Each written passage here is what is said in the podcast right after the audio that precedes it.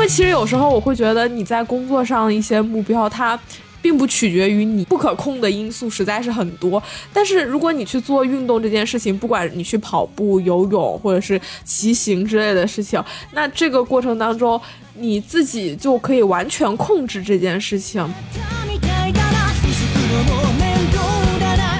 因为我在看《当我谈跑步时我谈些什么》这本书的时候，首先吸引我的是他说坚持跑步的理由不过一丝半点，中断跑步的理由却足以装满一辆载重的大型卡车。我深以为然。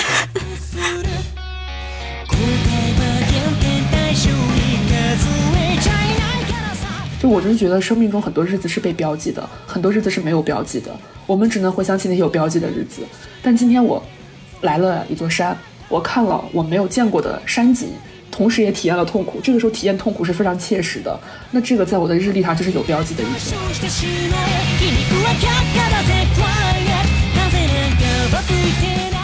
钓鱼这件事情永远给你的是一种未知，就是让你去感受到一种诡谲多变的一种情形，就是在你没有波澜的生活里，给你一些惊喜，给你一些刺激。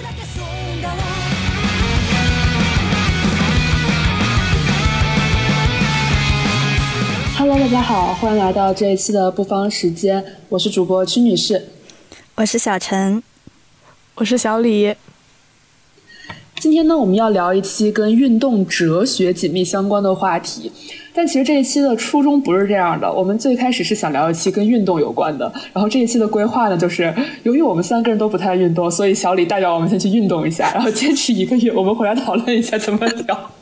结果小李没有坚持，然后这个话题就作废了。就感觉运动对我来说是一件有点痛苦的事情，就是我指的运动就是那种大家想象中早上起来很早，然后阳光明媚，好呀，我们出去跑一个步吧，然后就是这种感觉的运动，就是对我来说是一件很困难的事情，因为我觉得跑步有可能是我的心肺能力太差了，所以每次跑步的时候都特别特别难受，就是感觉要撅过去的那种状态，所以我就很不喜欢运动。然后也很夏天的话又很热，然后就是可能我不知道你们两个没有特别喜欢运动的原因是什么，但是我的原因就是因为我的身体感觉吃不了这个苦，就是没有养成一个坚持不懈的这种呃习惯，然后。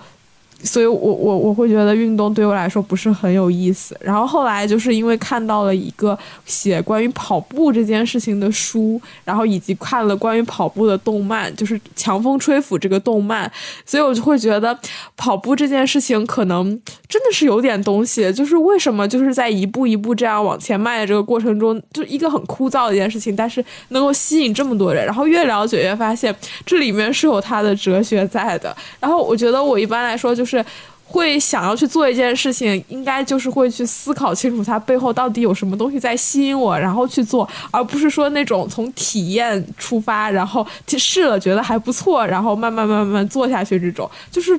一开始就会想很多，它到底是一个什么样的一件事情，然后去反复的纠结去思考的这样一种状态。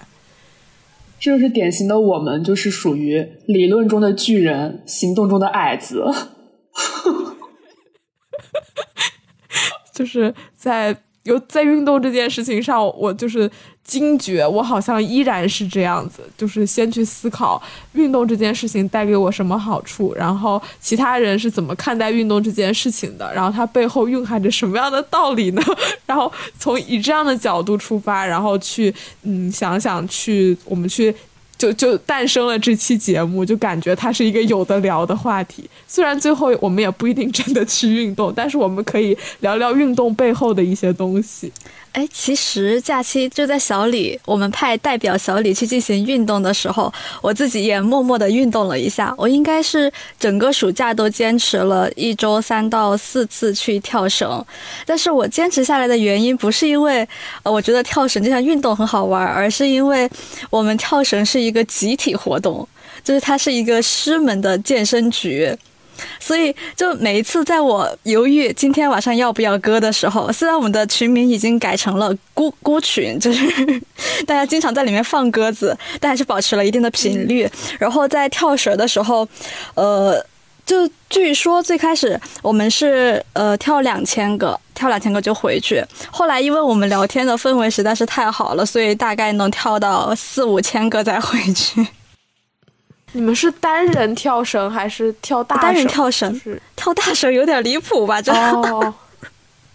不是跳绳的时候怎么聊天啊？因为大家不是有一定距离吗？因为绳会甩出去。哦，就是你并排着或者对着，我们有时候还围成一个圈儿跳绳。就是如果是让我在操操场外面看到这个场景，我肯定要就是跑躲远一点，他们在干什么？但是当我自己身在其中的时候，我觉得还挺快乐的。我大为震惊 哦！我觉得你的这个运动，它很大一部分是建立在社交的基础上，就是它是让你体会到的愉悦，是你跟别人建立了更紧密的关系。然后同时，我感觉跳绳这件事情，它也不是真正的就是你们多在意这个运动这件事情，而是成为了一种仪式感。就是，比如说，在周围人看起来，大家围一圈 跳绳，然后就像一种结界一样，就是你们在和周围人在做不一样的事情，就是又更加增加了你们这个团体的一个独特性。哦，对，对，这个其实也是生活中比较典型的一种运动形式。就是虽然跳绳是一个人的事情，但是当你们围着圈跳绳的时候，我突然感觉它就是。这个就是是一群人，还蛮关键的。因为如果不是一群人，可能让你每跳跳每每天跳四五千个，是一件非常非常有难度，而且可能会觉得很枯燥的事情。最近这几年就比较火的运动，飞盘啊，然后或者还有一些什么腰旗橄榄球之类的，像这种运动都给我同样的感觉吧，就是大家会。有一种聚在一起在做同一件事情，然后可能会因为这个活动变得更熟悉的这种感觉，就是这样的运动，其实我还挺能理解的。但是有一类运动，就是比如说跑步，就是没有跑团的那种，就可能不是所有人都会参加跑团嘛，但是会有很多人在坚持跑步这件事情，像跑步，然后呃还有游泳、钓鱼、游泳，对。就是像这些事情，就会让我感觉这些运动它会很很枯燥，在我看来，因为它很重复嘛，就是也没有什么竞技性啊之类的，就也不是竞技性，可以你跟自己跟自己较量，但是其实就是没有跟人的一个互动啊，这种感觉。对，就是最开始小李说我们为什么不运动，然后他讲。他是没有想清，就是他会想给自己的运动找一个意义，然后才去做。我觉得我也是类似的思维逻辑。然后我就想，为什么我不运动？当然了，根本原因可能是我懒，但是更重要原因是我不知道为什么要运动。就是我就思考了下，运动到底可以带来什么？然后我还给他画了一个坐标轴。我们假设，就我觉得运动就是我我我觉得 就是我觉得运动，我觉得运动能带来的价值就是分两类。一类是身体价值，一类是情绪价值。身体价值可能就是对我们身体的变带来的一些变化，情绪价值可能就是对我们的心理带来一些变化。我们假设这是一条坐标轴，然后左边是身体，右边是情绪。然后呢，还有一条纵轴，纵轴呢就是个程度的问题。我觉得它也分为消极性和积极性。就消极性其实就是你做这件事情，你不是为了更好，你是为了不要更差。然后积极性就是你是为了更好，所以这样的话，我们就可以把它画成一个四宫格，然后我们就可以想一下，到底运动带来的价值，它其实可以被，我觉得是可以填充到这个四宫格里面的。比如说身体价值上的消极性，那运动是的，它的目的是什么呢？可能是维持健康，帮助消化，对吧？消解疲劳。或者是就是这是一种适当的运动，就是可能我们每个人每天都会做一些适当的运动，它是为了让你不要更差，就是你维持一个基本的健康的状态。可能一个人就是要一天动一动，然后让自己的身体不要太松弛或者是太懈怠。那身体价值的积极性是什么？它可能就是更高一层次的，比如说塑形，就是对我的身材的这个。结构有要求，或者马甲线啊，或者比如说你有那种极度的减肥的需求，你可能有目标，我要减二十斤、三十斤，这个就是一个非常积极性的身体价值。那我们再来看情绪价值，它的消极性是什么？它的消极性可能就是，就是休闲、放松、它就是一个非常基础的，希望我就是通过这个过程能给我带来的一些情绪价值。那情绪价值的积极性是什么呢？我觉得可能包括的就是类似于胜利的快感，就是有竞技性，就是这种非常强烈的我要去赢，或者是一种社交货币，就是我我通过这个认识到更多的人，就它是整个要变得更好，或者是特别浓郁的那种多巴胺的快乐，就是也是也是为了让自己变得更好这种感觉。就是我是觉得运动它带来的。给我们的影响就是这样四类的价值，然后对于我个人来说，我就是觉得，哪怕是身体和情绪的消极价值，我都觉得它可以通过其他方式来替代。所以运动在我这边就没有什么必然性，我就找不到运动的理由。然后我其实也能观察到身边就是其实已经工作的人，我觉得他们反而是有比较稳定的和成熟的运动习惯。非常的规律，或者去健身房呀，或者去做一些什么拳击呀，就这种，或者是瑜伽呀这种，或者普拉提什么的这种课程啊，他们其实很稳定、很规律。我觉得他们这个就是可能随着生活方式的改变，他们寻找到了他们某一块儿的这个身体价值或者情绪价值，就完成了自己的一些转变。我感觉这个变成了他们生活的一部分，就是生活就是工作、健身、休息，工作、健身、休息这样子的一个状态。然后不知道你们有没有听过一种说法，就是呃，运动它分泌的多巴胺带来的快乐仅仅次于谈恋爱。这样一听，是不是 还稍微有一些吸引力？就是它确实能够让你的身体和你的情绪都达到一个比较积极的状态。就刚刚徐女士她划分的那四宫格，就是把它拉到底线了，还觉得好像哎，这个运动我不做也罢。但如果你把它，那对，嗯，但是你去看那四宫格里，就每一个格子，你觉得它里面填充填充的词汇都是一个好的词，就是你随便选一个，都觉得对于你来说是一个好的事情，积极的事情。对我就是在想，是不是等我到了，就是我的情绪和身体价值最差的这一栏，就是最消极这块儿，如果当没有事情可以替代的时候，我可能就会毅然决然的去运动。就是这就是一个达标的过程，所以你只是因为其他的事情占满了你的时间，当你有富余的时间的时候，说不定你会考虑运动，是吧？嗯，我觉得不仅是时间问题，而是我觉得同等的价值，其他事情可以替代。就是运动，我其实觉得还是一个需要有付出嘛。比如说吃完饭散个步，但我其实不会认为散步是一种运动，我觉得就是走一走。但我能通过，比如说我能通过一个小时的散步去消化，我可能就不会选择二十分钟的这个慢跑或者是快跑去消化，就是类似于这种感觉，或者是放松休闲这样的事情，我能通过发呆来完成，或者是我能通过嗯弹琴。我来来达到我这个放松的目的，那我就不会通过运动去完成这个目的，因为它被我其他的更想做的事情替代掉了。但但如果以后我我我没有办法被替代的情况，我我觉得我就一定是会去运动，对。比如说以跑步这件事情为例，就很多人就会把它提升到在休闲以上的一个层次，然后它，但但同时它又和那个你说的分泌很多很多多巴胺，然后这个事情也不是同一个属性的事情，它可能就像是你的另一份职业选择，有点类似这种感觉的东西，因为你在这件事情上，你想要追求更加的精进。就是你会去磨练自己的一个速度，然后会对自己提出一些要求。你想在当你做其他娱乐的时候，你很难会是说对自己又提出什么更新的要求。所以我觉得这件事情上，可能很多人会希望得到更多的自我成长，就是它同时也是一种自我教育的一个环节。设立一个目标，并且达到它。对，对对对对对。就是因为其实有时候我会觉得你在工作上一些目标，它并不取决于你，很多时候就是你公司其他人的情况，然后现在的大环境怎么样，就是可可就是不可控的因素实在是很多。但是如果你去做运动这件事情，不管你去跑步、游泳或者是骑行之类的事情，那这个过程当中。你自己就可以完全控制这件事情。比如说，我今天想跑二十分钟，我想去游二十分钟的泳，想去游一个小时。这件事情，只要你去做了，它一定就会有成效，就会变得你会变得更快更强，然后是你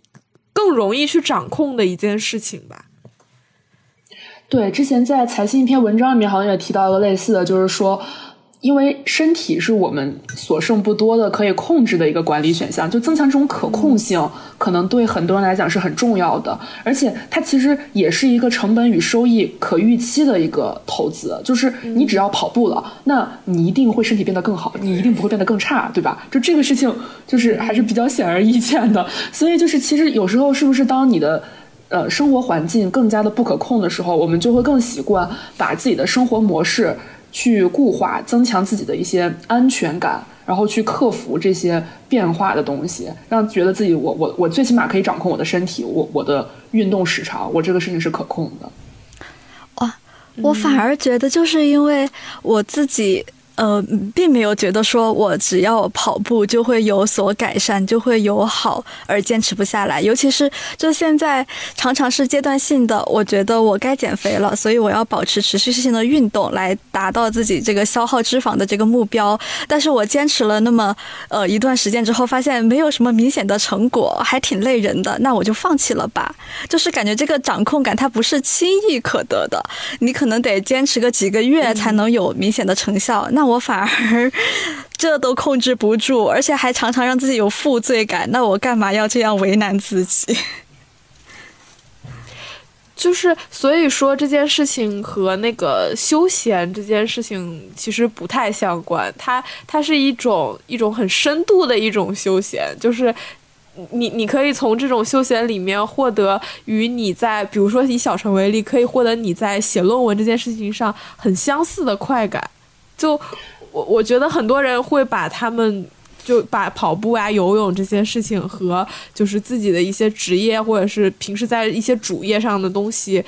相对比下来，然后来做。然后有时候就是我，因为我之前看过三联的一个报道嘛，就是一个视频，然后里面就会拍在奥森有一种跑步的形式叫做商务跑。就是大家可能会，比如说原来约在咖啡馆，但是现在就是大家哎聊事儿约着去跑个步，就这种感觉。然后像这样一批，我感觉在城市里面算这种精英的这种人群，他们对待跑步就会觉得，你想我这种十公里、二十公里我都能跑下来，那我在事业上还有什么事情是做不成的呢？就是会拿这个东西再去反哺自己的事业，然后让自己获得一个心理上的，不管是安慰也好，还是激励也好吧。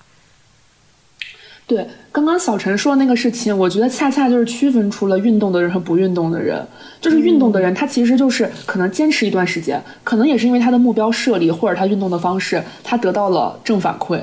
就是他觉得他他获得了这种掌控感，然后他就会想增强掌控感，因为你就会觉得那我其实可以把我的掌控感更深一个层次。然后像我们这种浅浅运动了一下，然后失败了，然后毫无掌控感。就是感觉很脱轨，就放弃了。以我的例子吧，就是我自己有下过那个月跑圈，然后就是一个 A P P 嘛，然后就想要说设定一个目标，就我想要在多久多长时间以后达到能够跑十公里这个目标。但是其实我觉得十公里这个事儿对于我来说实在是太遥远了。然后他给我制定那个计划可能是呃每周三次三公里。就是我现在就是连这个我都觉得达到是一件很费劲的事情。就是我每次跑三公里，我都像，就是，就是有一种脱了魂的那种感觉，就是菜到这种程度。然后，但我但我发现，你说如果每天让我跑一公里行不行？我觉得一公里就没问题。那我是不是就是可以去调整自己的那个目标？就是先从每天跑一公里开始，然后比如说跑个两周，然后再下一步就是可能每天不是每周有三到五。四次，然后跑三公里，就是要有这种循序渐进。就有时候像像一些 A P P 啊，或者是有时候你自己异想天开，就是制造出来的一些目标，都太虚妄了，就是你根本达不到，反而会让你觉得失去了这种掌控感。哎，所以，所以我可能因为我前段时间就是可能坚持了快一个月的时间，就是呃每周可能会跑三三次。大概这个样子吧，可能会跑两公里、三公里，但是我就是后来因为一些事情太忙了，然后也是因为有有熬夜，然后熬夜完了以后就觉得很累，就不想跑，然后我就暂停了。然后现在的话，我就会觉得还是想就是把它捡起来，就是嗯，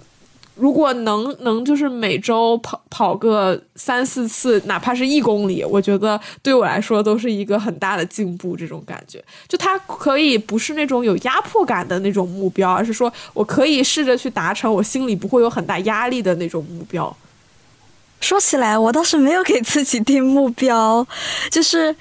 就是当时随缘。的跑，我是给自己设定了一个想要减重的目标，然后他会每天提醒我有一定的运动量。我可能是跑步，可能是做操，也可能是跳绳，就各种方式。我不太喜欢，我不太喜欢跑步，是因为我自己也是心肺功能特别差，然后每次跑完之后我需要缓很久才能回过来，所以我不爱跑步。但是我觉得我好像挺理解喜欢跑步的人，就是他可以在那一段时间里面沉浸在自己的世界里面，他其实是有一个。独处和思考，就是这是属于自己的时间。然后，刚刚小李在讲述的时候，我就会想起来之前小李他说过，他想要去跑一个半马，就是这可能是你一个一个中中长期的目标。其实每天这样慢慢的积累起来，确实是可能会逐渐收获一种成就感吧，就是它慢慢的变成了你自己生活的一部分。因为我在看那个。当我谈跑步时，我谈些什么？这本书的时候，因为首先吸引我的是，他说坚持跑步的理由不过一丝半点，中断跑步的理由却足以装满一辆载重的大型卡车。我深以为然。我想，对呀，太有道理了。就那么一丝半点的理由，让我长期的坚持可太难了。但他后半句他转折了，他说：“我们只能将那一丝半点的理由，一个呃一个个慎之又慎的不断打磨，见缝插针，得空就孜孜不倦的打磨。忽然就是那瞬间，那个工匠精神就出来了。这就是村上春树成为村上春树的原因，就是这个一丝半点被他不断的打磨，就是变成了一个铁杵磨成针的那样的过程。他就是从他说他是从八二年的秋天开始跑步的，然后持续了二十多年，每天都坚持慢跑，然后每。年要至少跑一次全程马拉松，然后他的写作的习惯也是，他说他每天早上起来写写个十页纸，然后就会停下来出去跑步。很多小说中的这个情节是在跑步的过程中构思而来的。就对于他来说，这个跑步的意义忽然就升华了呢。他的跑步是可以哺育他的写作的，我觉得。村上春树他是一个很有秩序感的人，就是我看他写就是。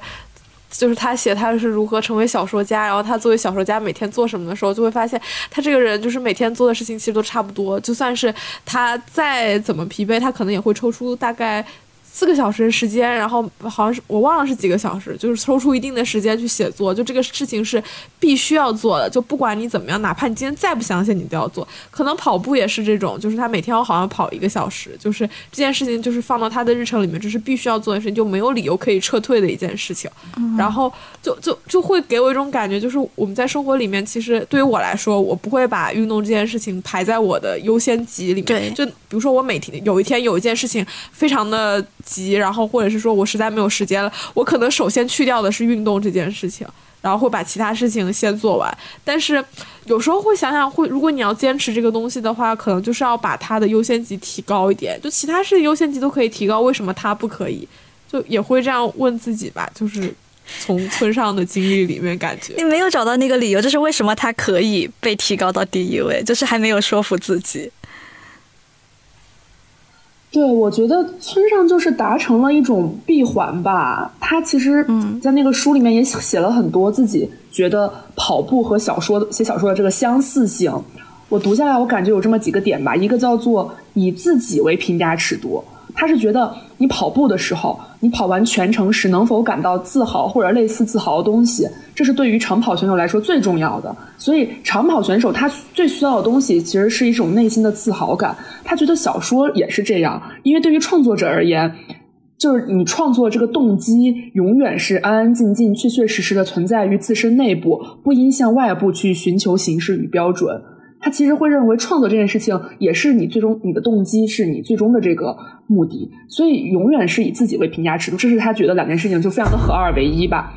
然后还有一个点，就第二个点就是他认为跑步和写小呃跑步和写小说一样，都是一件可训练的事情，因为他其实觉得小说家最重要的东西是三个点：才华、集中力和耐力。他说，集中力和耐力与才能是不同的，是可以通过后天训练形成的。每天不间断的去写作，集中意识的去工作，这些非做不可。这样的信息会持续不断的传递给你的身体系统，让它牢牢的记住，再悄悄移动刻度，一点一点的将极限值向上提升。注意不让身体发觉，这跟每天坚持慢跑、强化肌肉、打造出强者的体型异曲同工。就是他觉得这两件事情都是你通过不断的。就是他，他认为集中力和耐力非常重要，是是小儿家最重要的特质。我其实还挺惊讶的，就感觉是个体力活，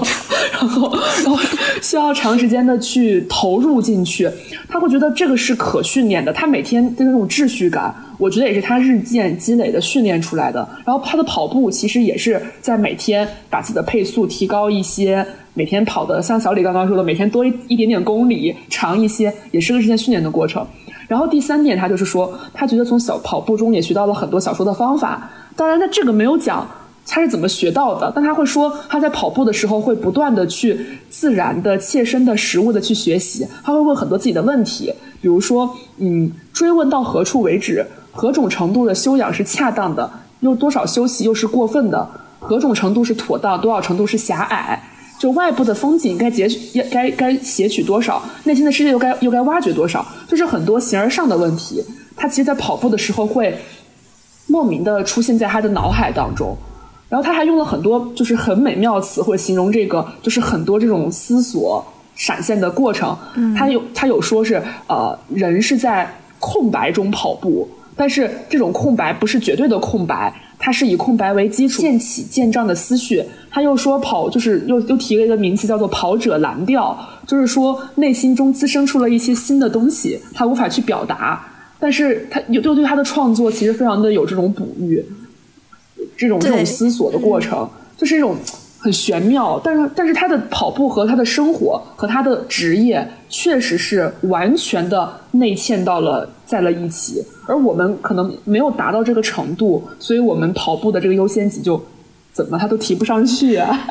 我我有一点就是感受到这个，因为我自己跑步真的很弱，我每次跑个两圈我就上气不接下气了。在这个时候，除了放弃，脑子里还能有什么词汇呢？但是，就 就是有一次，呃，你再撑一撑，第三圈会不一样，真的，就是你突破了一个。点以后就会变得不一样。我有感受过一次，就是那一次我也不知道是怎么了，我一不小心跑了六圈，然后我跑了六圈之后，我感觉人就是他已经进入了那个就是摆手摆臂和迈步子的那个状态了，然后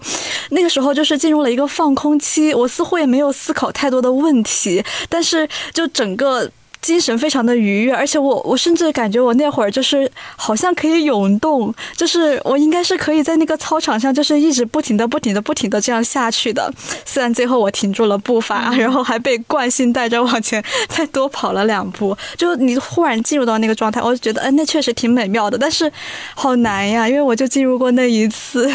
后来我就又是放弃占据了我的头脑。那你会想要就是再一次的去体验这种状态吗？就是你希望再一次捕捉这种感觉？嗯，暂时没有。我在听你们分享村上春树的时候，我忽然又开始，就是我前两天有个类似于创作这样子的状态，就是我需要去构思一个类似于是小说情节，就是写一个故事，然后中间就需要有一些情节设计嘛。在我想不出来的时候，我选择的办法就是倒头睡觉，然后起来之后发现还是一无所有，甚至有一次在梦里梦到已经写完了，起来还是一无所有。我。我刚刚刚刚听着就想，那我下一次得试一试出去跑个步。万一我在跑步的时候灵光乍现呢？我也有读到一个类似的一段，因为他又说自己跑步的时候是呃不需要和其他人交流的，不必听任何人说话的。这个时候只需要去眺望周围的风光，凝视自己即可。然后这些宝贵的时间，就是我的大脑，它既可以飞速运转，也可以保持停滞的这样的状态，还挺好的。哇，马上就是这个跑步的意义就在我心中蹭蹭蹭的上去了。就是跑步的意义还不止这些，我觉得跑步里面它会有一种人类本质那种看似是笨拙的，但是实际上是带有就是非常灵性的一部分，它就带有哲理的那种感觉。就是因为我看那个就是《人类为何奔跑：那些动物教会我的跑步和生活之道》这个书里，就是田径它教给你的是你不能瞬间移动，而是要一步一步的按照正确的顺序走够足够的步数才能到达。跑步时。只有完成了前三圈，才能跑完最后一圈。这里面有一种真理，一种美和一种不可侵犯的对称性。就是你乍一听是一个。就是正确的废话，你当然要跑完前三圈才能跑最后一圈，但是实际上这个道理它就是这一个道理，你只你你很多时候你就是得需要一步一步的做，就是你可能需要很笨拙的去完成，你不要想着去有什么捷径可以去超越，就包括村上春树他也说过，就是做小说家的人都不是世界上最聪明的人，就是他是。呃，带有一种笨拙的特质的人，他会把一件事情，把它用一种百转千回的方式把它叙述出来，把它写出来。然后，只有一些能够耐得住这种百转千回的人，然后才会去做一件这样特别费力、特别有时候还特别不讨好的事情。在小李刚刚提到那本书里面，我我也读到了一个让我印象非常深刻的内容，就是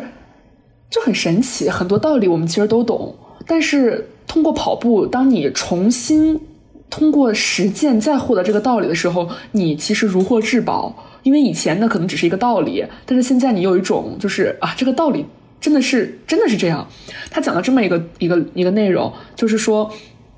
啊。在接下来大约八百米的这个坦途中，我稍微加快了步伐，同时试着在脑海中勾勒出自己的每一个动作。令我吃惊的是，这种有意识将步伐视觉化的想象，居然能够影响到我的实际步伐。大脑中的想法传递给了身体，执行后又返回给大脑，如此循环往复，保持动作流畅平稳。在同一时刻，保持右边的足迹和左边正好相对。我这样做着，也确实做到了。和我们学习大多数知识一样，这个过程是在无意中发生的。就是他在跑步的这个过程当中，其实意识到了知识是怎么传递到我们的大脑，大脑是怎么控制我们的身体这个过程。就他这样想，他同时就能这样去做，然后他改变，然后他就真的意识到了改变的变化。就这种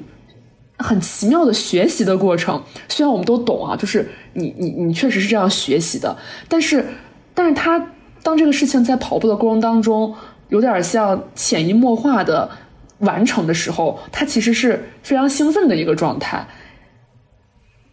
我觉得这个也是跑步这件事情。刚刚小李有说这是一种本能的事情，我觉得它里面其实也包含了很多我们很本质的一些。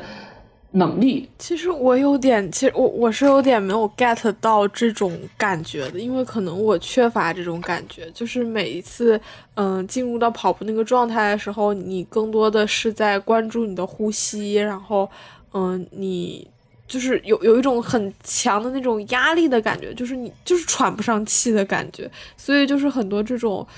本能的一些东西，我好像也感觉不到。然后我也我也意识到，其实另一重就是人，他最开始的时候，他是会需要付出很多很多的体力劳动的嘛。他他需要去呃找找吃的，去捕食，然后去找果子，然后各种各样的一些事情都是需要你运用到你的身体。但是现在我们的日常的所谓的劳作。就尤其我们在学校，或者是现在在工作当中，他那个劳作，它就是一种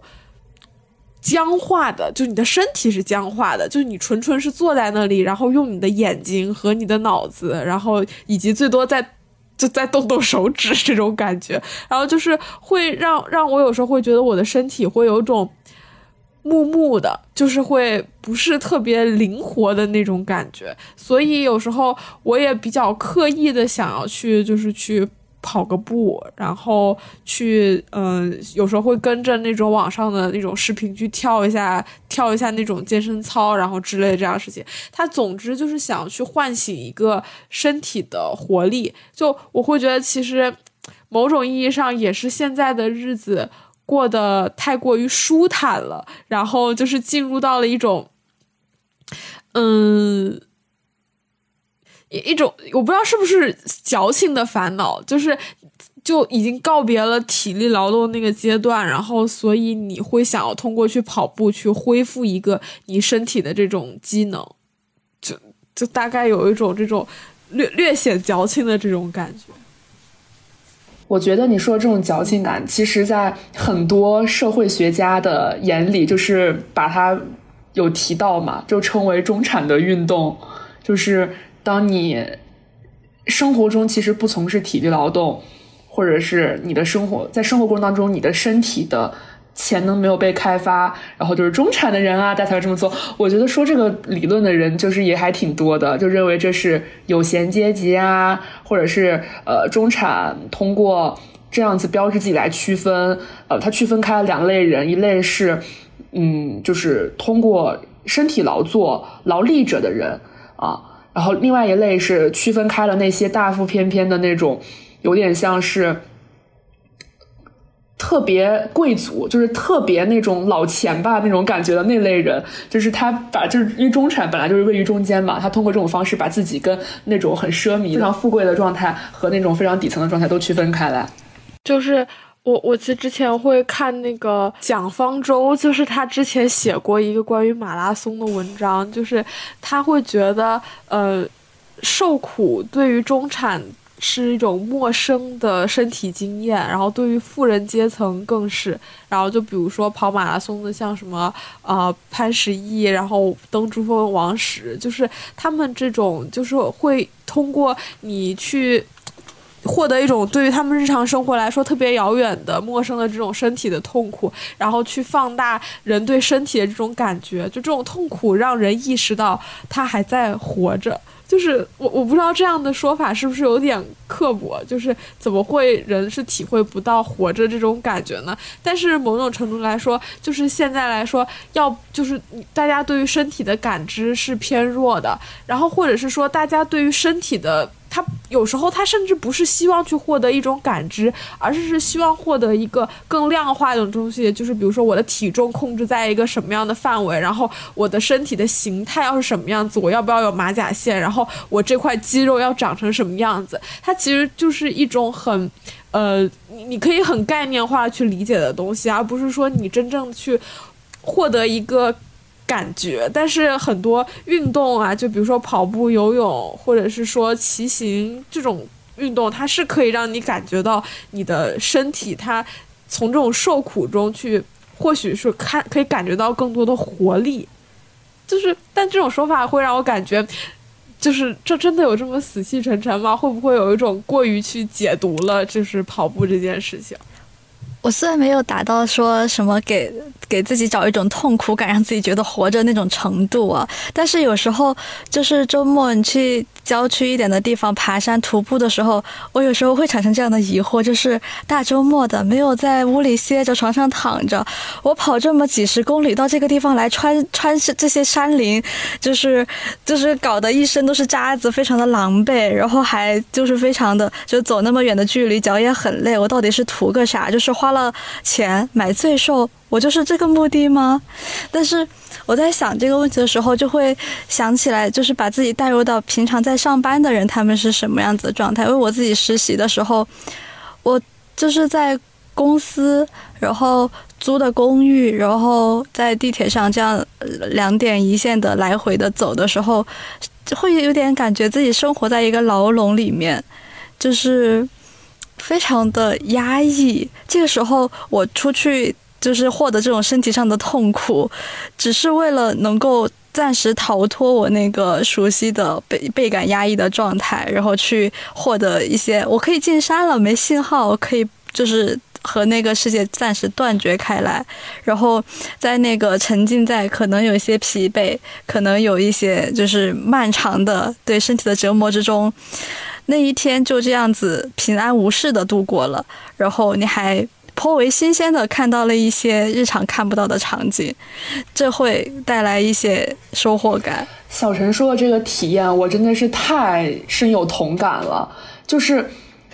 我，因为我在前段时间也有连续两两三周都有去爬山嘛，但我平常其实是一个不运动的人，就是完全不运动，所以突然一下去爬山，其实对我身体的压力是挺大的，就是。面临突然面临这样的剧烈运动，虽然我走的也不是特别难的路线，可能一天也就是走个十几公里，爬高也就是个嗯八百到一千米以下，其实不是特别难的一个。徒步路线，但是对我身体压力真的很大。我我我第一次去的时候，那那条山路它是非常窄，很少有休息的地方。你要是停一下，你就会影响后面的人，所以你只能不停的走。对我的压力就非常大，就我屡屡感觉我的腿我真的迈不动了，我再迈一步我就要摔倒，会有这种感觉。然后第二次也是因为我早上吃了一点点甜的东西，然后突然一剧烈运动还喝了点凉水，我走了一个小时的时候我就吐了。就我都吐了一些我喝的刚喝的凉水，就是反酸。就是我当时就在想，天哪！我大周末的，平常这个点儿我还没有起呢，然后我跑到这个地方来受罪，我是疯了吗？但是我转眼就会想到，如果我是在家里过这一天，那么这一天真的就是非常平凡的一天，可能平凡到我下周回想它，我也想不到这一天我做了什么。它就是完全在我看来就是没有被标记的一天，就我就是觉得生命中很多日子是被标记的，很多日子是没有标记的，我们只能回想起那些有标记的日子。但今天我来了一座山，我看了我没有见过的山景，然后同时也体验了痛苦。这个时候体验痛苦是非常切实的。那这个在我的日历上就是有标记的一天。当我回想起我过去这一个月的生生活的时候。我就会明显感觉到这几天是被标记上的，就是我标记的日子越多，其实我内心会越充盈，就是我会觉得哦，我还能想到我做了什么，那我这天一定没有白做。但是这样想，其实我觉得已经有很强的功利性了，就是你徒步这件事情本身，它已经就是不是它本身的目的，好像是你希望你的这个日历上的标记可以越做越多，就它也是在创造一些意义感。这个我我能感到这个就是蛮明显的。当然，徒步这件事情本身，我是觉得它。的确有一些我很喜欢的其他的特性，就比如说一个是被迫运动，你总不能不走吧？你总不能说我先坐半路上，也没有人会把你抬下去，所以你就是只要上了山，你就必须得走。尤其是穿越路线，都是起始点，都是往返点，都是不一样的，不走回头路，那你就只能走。所以就是被迫运动，无论你能不能行，你现在只能行。其次就是我觉得它也是一个个人和集体的非常微妙的平衡，因为。你徒步肯定是会有一个团嘛，也会有一个领队，大家是一个团队的状态。山顶可能还会吃火锅，就是非常欢快。但另外呢，在你真的非常痛苦的时候，在你真的在自己挣扎的时候，你又会觉得你是一个人。就大多数候是走路的时候，你是一个人的。我也不太会跟身边人聊天，你就是安静的在走路。但是，就是你可以随时在一个人和集体当中进行切换，你可以切换这个过程。当你需要集体的时候，集体就在那里；当你需要一个人的时候，你也可以很快的屏蔽周围。维持一个人的状态，然后我又觉得就是徒步，我为什么就是我所有运动我都不特不是经常做，但是徒步我还觉得我还是愿意坚持一下，甚至以后他就要把我发，我就要把它发展成我的爱好，对，因为我觉得它也非常，它是一个非常典型的诠释了努力有收获的这件事情，就是你一旦努力了，付出了汗水，你到了更高的山上，你就能看见别人看不到的山风景，你就能看到在山腰上和在山脚下和躺在家里面。看不到的东西，这个就是很典型的努力有收获，它的兑现期非常的快，它是一个短期反馈的事情，它不像很多运动，你坚持很久可能才有反馈，但它这就是一个你只要今天运动了，今天就能反馈，这个点对我来说好像也很重要。但我会觉得徒步有可能，如果你以这种有一定的小、一定的目标来激励自己，你要看到很好看的风景，所以你才去徒步。它慢慢的会发展成一种长期的风景，因为你会发现有一些风景你已经看倦了，然后你可能会希望去看一些更不一样的风景。那这个时候，它可能会对你的体能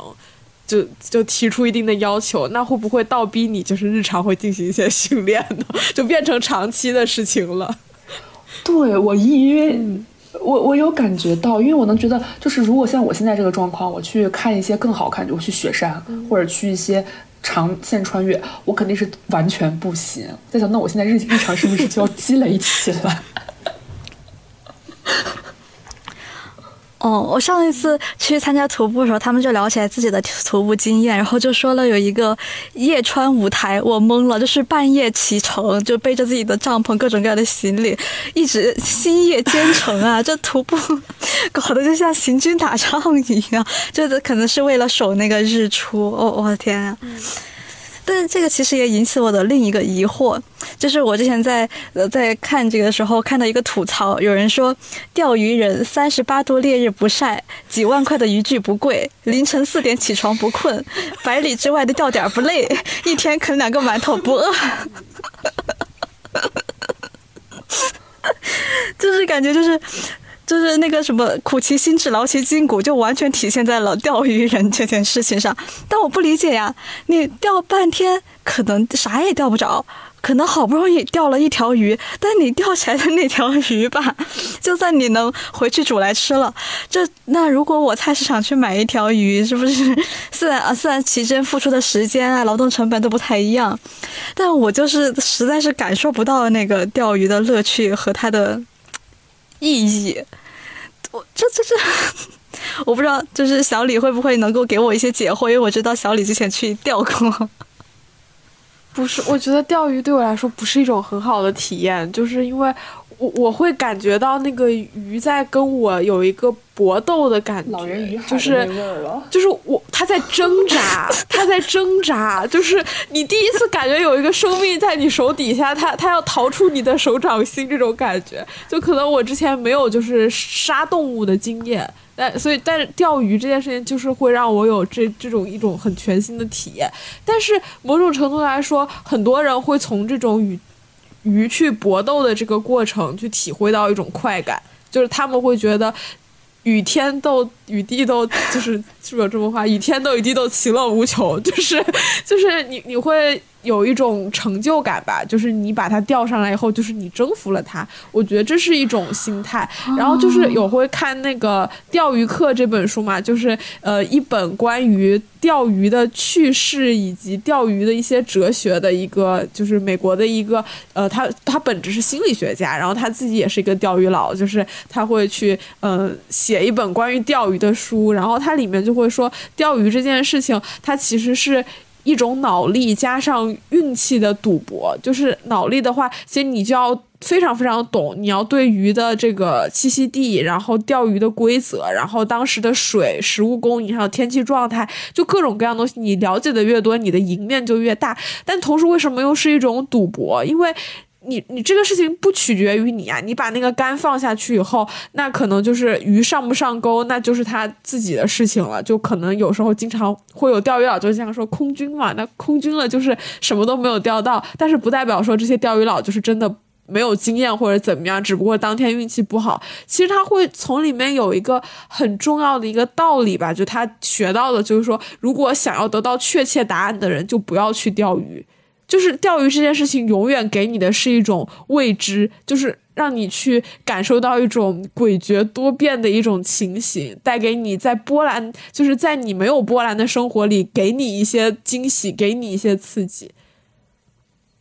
所以，更多的人不是说真的是图那个钓鱼钓的钓上来那个鱼本身，就是大家现在也不缺买鱼的买鱼吃的钱，而就是缺的是这种惊喜的感觉。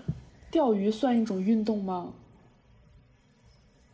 算算，就是钓鱼有比赛、有竞技的之类的。然后，其实钓鱼的话也是蛮辛苦的一件事情，因为从前期的准备，就是你要去做一些，有有的人会去。做鱼饵嘛，然后会去那个鱼饵就是什么米浆的比例和什么，就是各种它有一些配比，你要去潜心的去研究它。然后你自己守在那个池塘边的时候，你也是很需要坐在那坐一天，也是很需要体力。然后同时还有那种你跟鱼就是有一个这种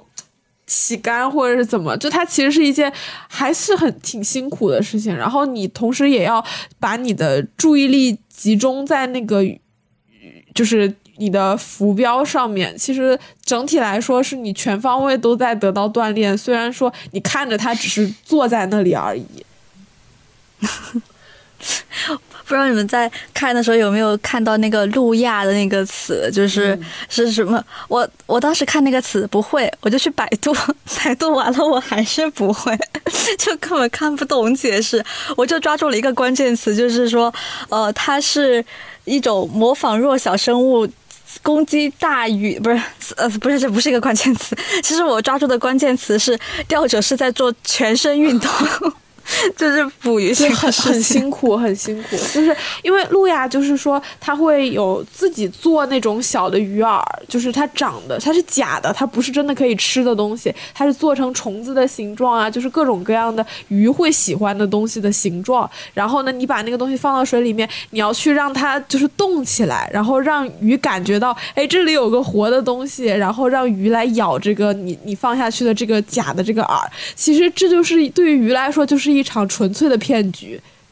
就是哦，你如果是真的饵，它其实还可以吃到东西；但是如果你是玩路亚的话，就是一就是对鱼来说，其实我觉得一种莫大的侮辱，就是你什么都没有获得，然后你还被骗得很惨，然后会付出你的生命，大概就是这样一种吧。嗯，然后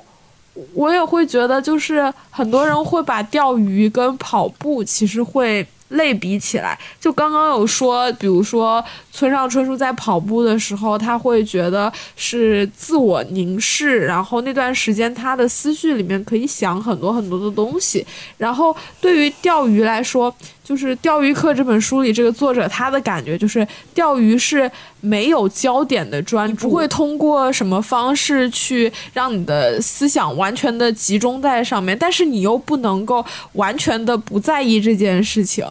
所以就是这里面的我，我觉得应该是有一个蛮微妙的一个一个一一个一个状态在里面。然后，而尤其这个作者他是学心理学的嘛，他是一个咨询师，然后所以他有提到，就是在这个里面，就是深深藏于无意识中的事物会解脱自己的镣铐跑出来。就是我觉得他应该是在这种钓鱼的体验里面获得了一些。就是很很很超出这种世俗意义上的这种所谓命运的指引啊，或者是之类一些灵光乍现的时候，就有点太过于玄妙了哈。对对对，就不知道钓鱼佬大家在钓鱼的时候的精神状态是什么样子的。但是可以跟跑步就是对比的话，那可能就是一种放空。但是每个人放空的时候在干什么，可能是差异很大的。就是我从这这段叙述里面感觉到，就是。它仿佛是一种就是原始狩猎的乐趣，就是我在等待我的猎物，然后潜伏射饵，最后我捕杀它的那种感觉，哇，刺激！就是我看过一个，呃。特别短的纪录片，其实，在 B 站上可以搜到，就是讲一些钓鱼的人他们的一些经历。然后其中有一个人，他原来是做特种兵的，然后他他就是从非洲维和回来以后，他他就发现自己有 PTSD，就是那种应激反应嘛。但是呢，他就开始就不知道，就偶然之间就是去钓了一次鱼，然后他就发现，就是钓鱼这件事情，就跟他原来在战场上潜伏那个经历是。非常相似，就是刚刚小陈讲的那种，你把它放下去，然后你开始潜伏，然后你等它出现以后，你马上要迅速做出反应，再去收收收收收干，就是它整个一套的流程，就是会让他去不断就又回去重演过去的那些经历，然后去慢慢的帮助自己去找到新的寄托也好，或者是说让自己去不断的脱敏，就是。你去从钓鱼这件事情上去关照你原来那些回忆，所以对于某些人来说，钓鱼可能还真的会有类似的一些心理上的疗愈的功能。我不知道你们有没有听说过一个概念叫做体质心理学，它的原理就是有点像是在说人的体格和性格是密切相关的。在跑步圣经里面，就是作者就提到了一个叫做。威廉希尔顿的人写了一本书，叫做《多种人类体格》。那个里面有几百种体格，作者在里面找到了自己是体型分类两百三十五类（括号体育型体质的兽性体质及人群中的狐狸）。具体来说，两百三十五型有以下属性：没有脂肪的体育型体质，中等肌肉，优质的皮肤、头发、神经组织和瘦削的骨骼。然后，然后他的性格被描绘成了一种，就他的。指代的意象被描绘成那种灵敏、瘦弱和快速的狐狸，然后写这个跑步圣经的这个人，他自己是一个长跑者，所以他就是觉得自己的体格和自己的性格紧密相关，而且自己的体格也决定了自己很适合长跑这项运动。他说，身体塑造和啊。他读的这本书啊，我我没有找到这本书的原文哈，就是希尔顿的这个多种人类体格写到说，身体塑塑造和人格是有联系的，按照另一种行动有可能违背我的人格，有点像是说，好像我们喜欢某一些运动，它跟我们的体格和我们的体格带给我们的性格是紧密相关的。其实村上春树也说过类似的东西啊，他是感知上你就没有这些。可以说是科学依据吧，就是没有这些科研相关内容。孙上春树是说，我的肌肉得花些时间才能开动，启动极其缓慢。但是呢，一旦完成预热，开始工作就能毫不费力，状态上佳的连续工作相当长的时间。所以他的体格是非常非常适适合长跑的。就他其实做其他的运动，可能都不如长跑有效。就是这是相互决定的一个事情。所以这个会随着。体格的改变影响个人的性格，还是说一个人的性格，他其实最开始就已经部分的决定了你是个什么体格？我觉得人体格肯定部分是由基因决定的，这个是非常好，就是毋庸置疑的。但是人后天的运动也可以改变你的体格，所以我觉得这就是一个互相促进的关系。就是人的体格其实某种程度上就是基因决定的，就是你生下来是。什么样子？那它可能就，嗯，有一个最初的一个形态。那那那是说，就是你你其实可以再通过后天的一些努力，然后去达到更多的目标，还是说这件事情是你天生就是你好像就是适合某一种运动，你的体格决定和你的。体体格决定你的性格，然后以及决定了你所适应的运动，就是后天改写的这种可能性有多大呢？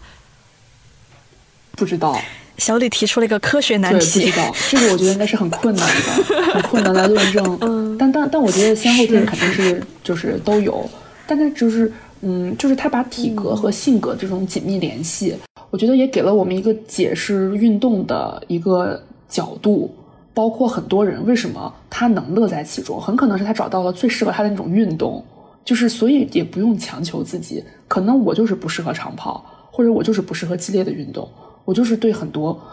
跟我的体格不是那么匹配的东西，我就没有办法很好的去适应，我达不到，我体会不到意义，也达不到大家所说的那种很玄妙的，或者是悟到了其他内容的状态。但这个很可能是因为你的运动没有选到位。我觉得这是一个。就是新的一个想的方法，我就觉得我从来就没有感受到哪一种运动就会让我觉得非常的畅快或者觉得很有意思过。我想到一个，就是骑车、骑自行车，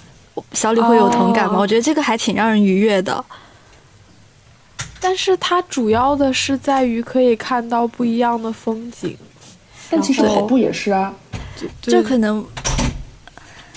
但是跑步跑步能。达到的距离感觉就是比骑车要稍微远一，不是要稍微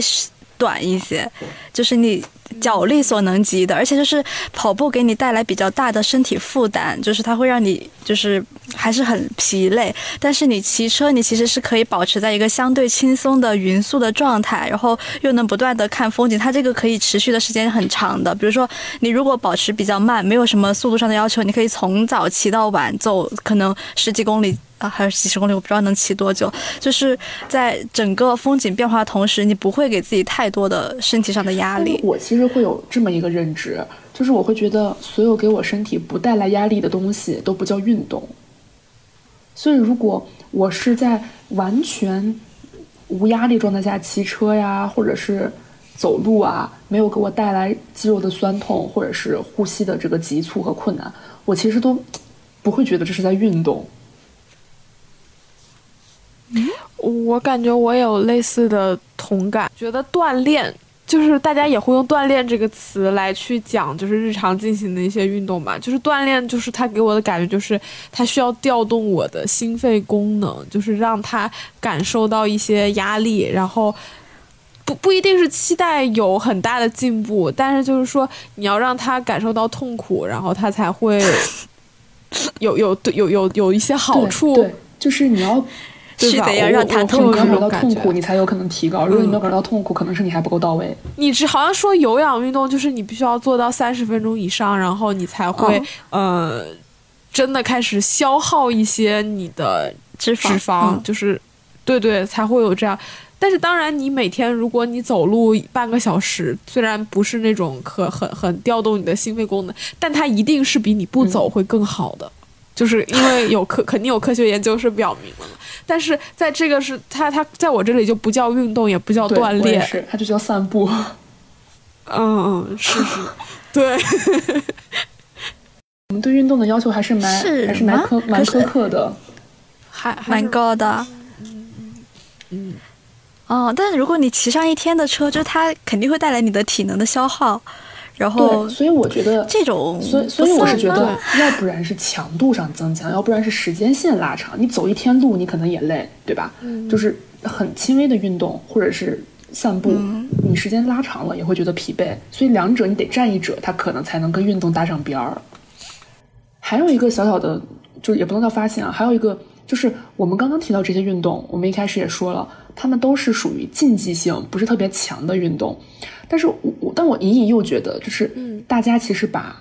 明面对抗改成了暗暗较劲，因为运动完就是发一个跑步的打卡呀，发一个骑车的那个路线图啊，上面显示多少公里呀、配速啊、心跳啊、心率啊，其实都挺显性的。虽然我一般也不会细看哈，但是我有时候在猜，这是不是也是一种暗暗较劲？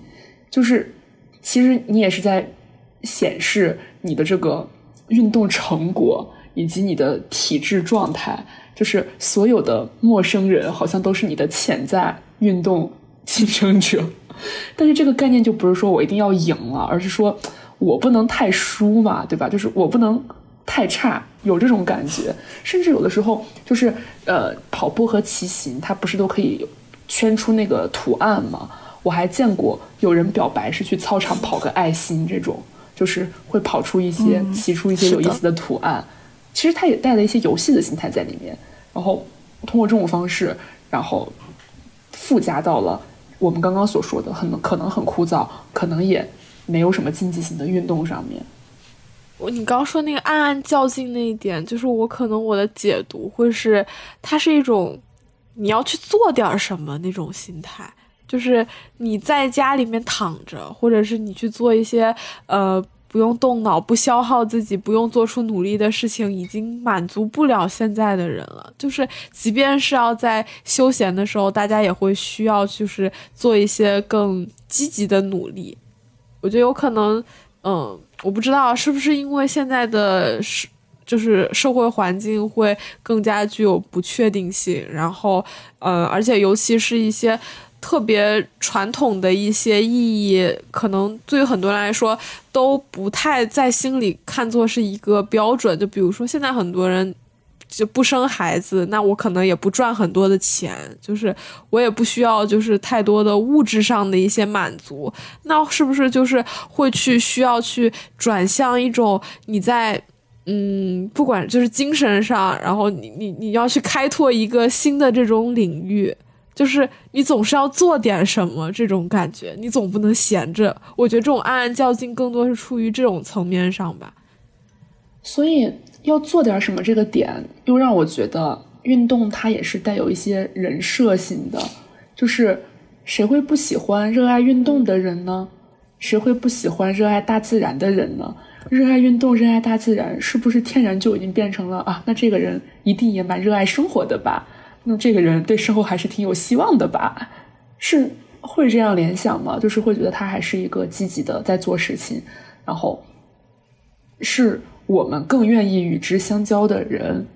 大家应该都不是特别喜欢跟就是不出门宅着，然后特别特别丧、特别特别消极的人，就是成为很好的朋友。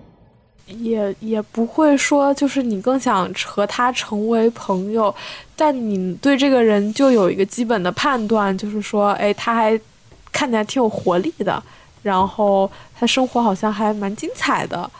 然后他也愿意把这他愿有，但是也很很大一部分原因是出于他他把这个东西展现给你看了嘛。就总之他在社交上是一个讨喜的一个状态，对加分项，就嗯。但但一个人宅着，在在我这里就不是一个减分，也不是一个减分项，就是，嗯，确实。我们今天聊完这么多以后，我们也分析了，就是像跑步，然后钓鱼，然后就也浅浅的聊了一些骑行，然后就是关于这后面的一些，呃，别人所感受到的，然后别人在里面看到一些道理。就不知道这些有没有打动到你们？就是大家有没有会想说，从这些运动里面 pick 一个出来，然后自己去试试看？我最近其实是有点想运动一下的，就我下载了个 Keep，然后还迅速的开了个会员，然后我就想要花点钱才能让我意识到我要运动。为什么现在想突然想去？哦，因为我需要局部瘦身。我觉得我的小肚子就是逐渐的让我觉得我接受度越来越低，哦，所以我希望可以局部的进行一些突破。对，然后另外就是刚刚说的，如果徒步可能要成为我的长期爱好的话，那我会觉得我需要开始提高我的整体的身体素质水平。就它不以任何塑形和减肥为目的，它就是以整体的体质不要太差。为原则，就是就是我思来想去，想不到有一个运动是我可以长期坚持的。甚至如果非得让我选一个，我可能会选我最讨厌的跑步。就感觉这个是最容易操作的，然后还能够可可控时间的，就是你跑个十几分钟也行，跑个呃一小时也行的这样一个状态。当然，如果散步是一种运动的话，我就会选散步。就对于我来说不是，但对于你来说，如果你觉得是也可以，好吧。我就觉得我的话可能也是选跑步，但是我这个人就是一阵儿一阵儿的，因为之前就是呃看了关于跑步的动漫《强风吹拂》，我就会觉得就是他们十个人去参加就是香香根山岳这样的比赛的时候，就非常非常的嗯励志。然后就是会从，而且他这种励志，他不是说我要变得更高、更快、更强，而是说里面的人的关系就是有一种强者和对待弱者，他不是一种特别傲慢的态度，然后他不是在一个弱肉强食的世界里面这样一个叙事的逻辑，而是说就是人在这个里面以一种互助的经验，然后让大家彼此连接在一起，形成了一种非常强大的力量。就是像这种动漫里面的情景，就会非。常非常的感染我，然后尤其是我又看了那么，你看这是准备这个播客，然后也看了非常多关于一些跑步的论述，然后他们从中体验到的，就是它是会吸引到我，然后会让我觉得，嗯，这件事情或许真的是一件美好的事情，然后我就很就会想去把它付诸实践，但是。现实总是非常骨感的，就是我我发现我我可能真正喜欢的去就是去思考，就是运动这件事情它带给人会有什么样的意义，然后会它在理论层面它是一件什么样的行为，然后要说我真的有多想去做跑步这件事情。就也还好，但是我可能就是因为提前做了很多铺垫，做了很多种草的一些准备，然后我可能接下来就是会去继续跑步，就是可能每天就算跑一公里，那我也会继继续跑步，大概是这种心态吧。我也很羡慕那种能够有一项运动作为爱好的人。我突然觉得这期播客还是挺有价值的，因为它让我们都更想运动了一点点。对吧？运动总是 运动总是没有错的。这个世界上还有什么事情是做了一定不会错的呢？好像也没有那么多哎。